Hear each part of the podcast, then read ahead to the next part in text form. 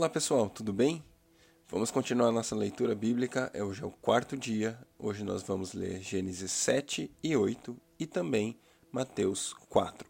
Começando então com Gênesis 7. Então disse o Senhor a Noé: Entre na arca, você e toda a sua família, porque você é o único justo que encontrei nessa geração. Leve com você sete casais de cada espécie de animal puro, macho e fêmea e um casal de cada espécie de animal impuro, macho e fêmea. E leve também sete casais de aves de cada espécie, macho e fêmea, a fim de preservá-los em toda a terra. Daqui a sete dias farei chover sobre a terra quarenta dias e quarenta noites, e farei desaparecer da face da terra todos os seres vivos que fiz. E Noé fez tudo o que o Senhor lhe tinha ordenado. Noé tinha seiscentos anos de idade quando as águas do dilúvio vieram sobre a terra. Noé e seus filhos, Noé, seus filhos, sua mulher e, su, e as mulheres de seus filhos entraram na arca por causa das águas do dilúvio. Casais de animais grandes, puros e impuros, de aves e de todos os animais pequenos que se movem rente ao chão, vieram a Noé e entraram na arca como Deus tinha ordenado a Noé. E depois dos sete dias, as águas do dilúvio vieram sobre a terra. No dia em que Noé completou seiscentos anos, um mês e dezessete dias, nesse mesmo dia todas as fontes das grandes profundezas jorraram, e as comportas do céu se abriram, e a chuva caiu sobre a terra quarenta dias e quarenta noites. Naquele mesmo dia, Noé e seus filhos, Sem, Cã e Jafé, com sua mulher e com as mulheres de seus três filhos entraram na arca. Com eles entraram todos os animais de acordo com as suas espécies, todos os animais selvagens, todos os rebanhos domésticos, todos os demais seres vivos que se movem rente ao chão e todas as criaturas que têm asas, todas as aves e todos os outros animais que voam.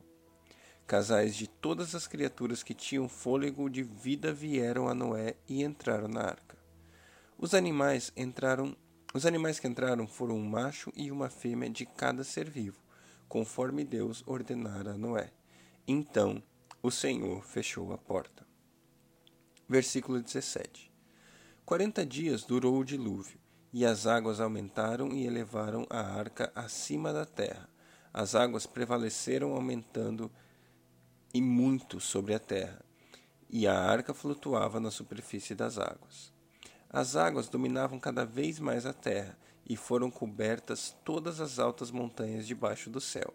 As águas subiram até quase sete metros acima das montanhas. Todos os seres vivos que se movem sobre a terra é, pereceram: aves, rebanhos, rebanhos domésticos, animais selvagens, todas as pequenas criaturas que povoam a terra e toda a humanidade.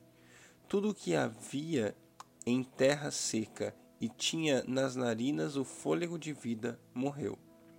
Todos os seres vivos foram exterminados da face da terra, tanto os homens como os animais grandes, os animais pequenos que se movem rente ao chão e as aves do céu foram exterminados da terra. Só restaram Noé e aqueles que com ele estavam na arca. As águas prevaleceram sobre a terra cento e cinquenta dias. Gênesis 8 O fim de, do dilúvio. Então Deus lembrou-se de Noé e de todos os animais selvagens e rebanhos domésticos que estavam com ele na arca, e enviou um vento sobre a terra, e as águas começaram a baixar. As fontes das profundezas e as comportas do céu se fecharam, e a chuva parou. As águas foram baixando pouco a pouco sobre a terra ao fim de 150 dias, as águas tinham diminuído, e no décimo sétimo dia do sétimo mês, a água pousou nas montanhas de Ararat. As águas continuaram a baixar até o décimo mês, e no primeiro dia do décimo mês apareceram os topos das montanhas. Passados quarenta dias, Noé abriu a janela que fizera na arca. Esperando que a terra já tivesse aparecido, Noé soltou um corvo, mas este ficou dando voltas. Depois soltou uma pomba, para ver se as águas tinham diminuído na superfície da terra. Mas a pomba não encontrou lugar onde pousar os pés, porque as águas ainda cobriam toda a superfície da terra, e por isso voltou para a arca, a Noé. Ele estendeu a mão para fora, apanhou a pomba e a trouxe de volta para dentro da arca. Noé esperou mais sete dias e soltou novamente a pomba. Quando voltou a entardecer, a pomba trouxe em seu bico uma folha nova de oliveira. Noé então ficou sabendo que as águas tinham diminuído sobre a terra. Esperou ainda outros sete dias. E de novo soltou a pomba, mas dessa vez ela não voltou. No primeiro dia do primeiro mês do ano 601 da vida de Noé, secaram-se as águas na terra.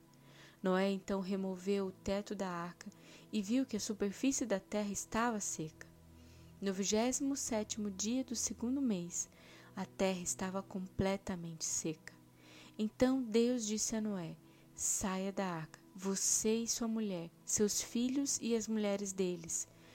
Faça que saiam todos os animais que estão com você, as aves, os grandes animais e os pequenos que se movem rente ao chão.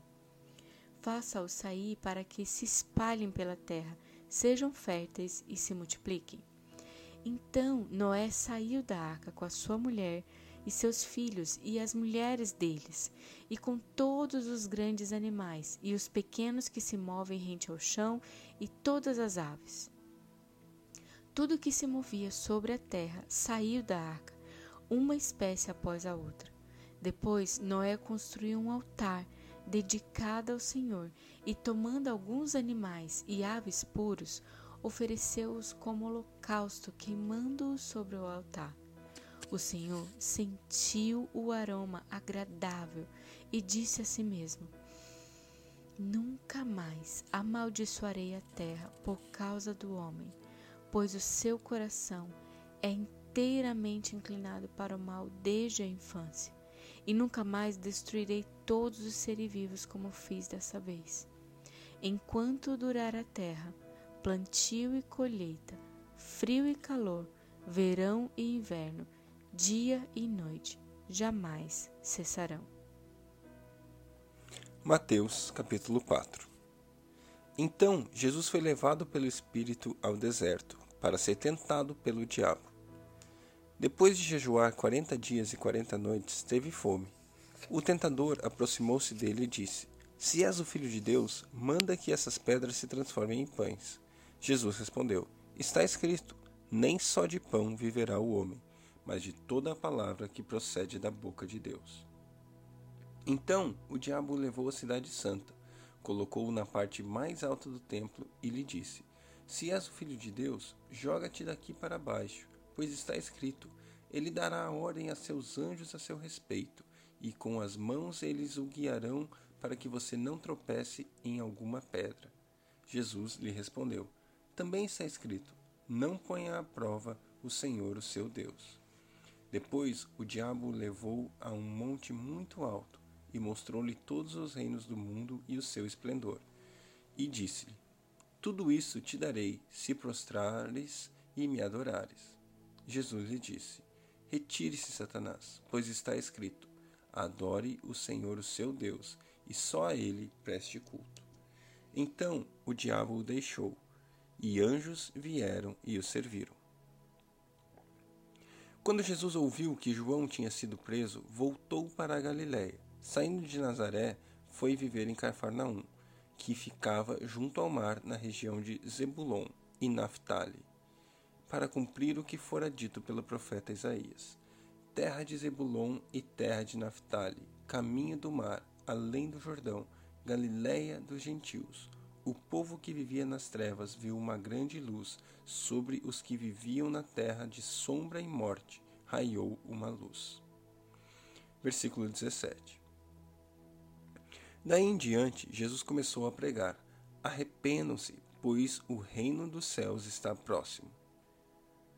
Andando à beira do mar, andando à beira do mar da Galiléia, Jesus viu dois irmãos, Simão, chamado Pedro, e seu irmão André Eles estavam lançando redes ao mar, pois eram pescadores. E disse Jesus: Sigam-me, e eu os farei pescadores de homem.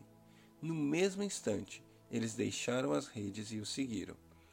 Indo adiante, viu outros dois irmãos, Tiago, filho de Zebedeu, e João, seu irmão. Eles estavam num barco com seu pai, Zebedeu preparando as suas redes. Jesus os chamou e eles, deixando imediatamente o seu pai e o barco, o seguiram.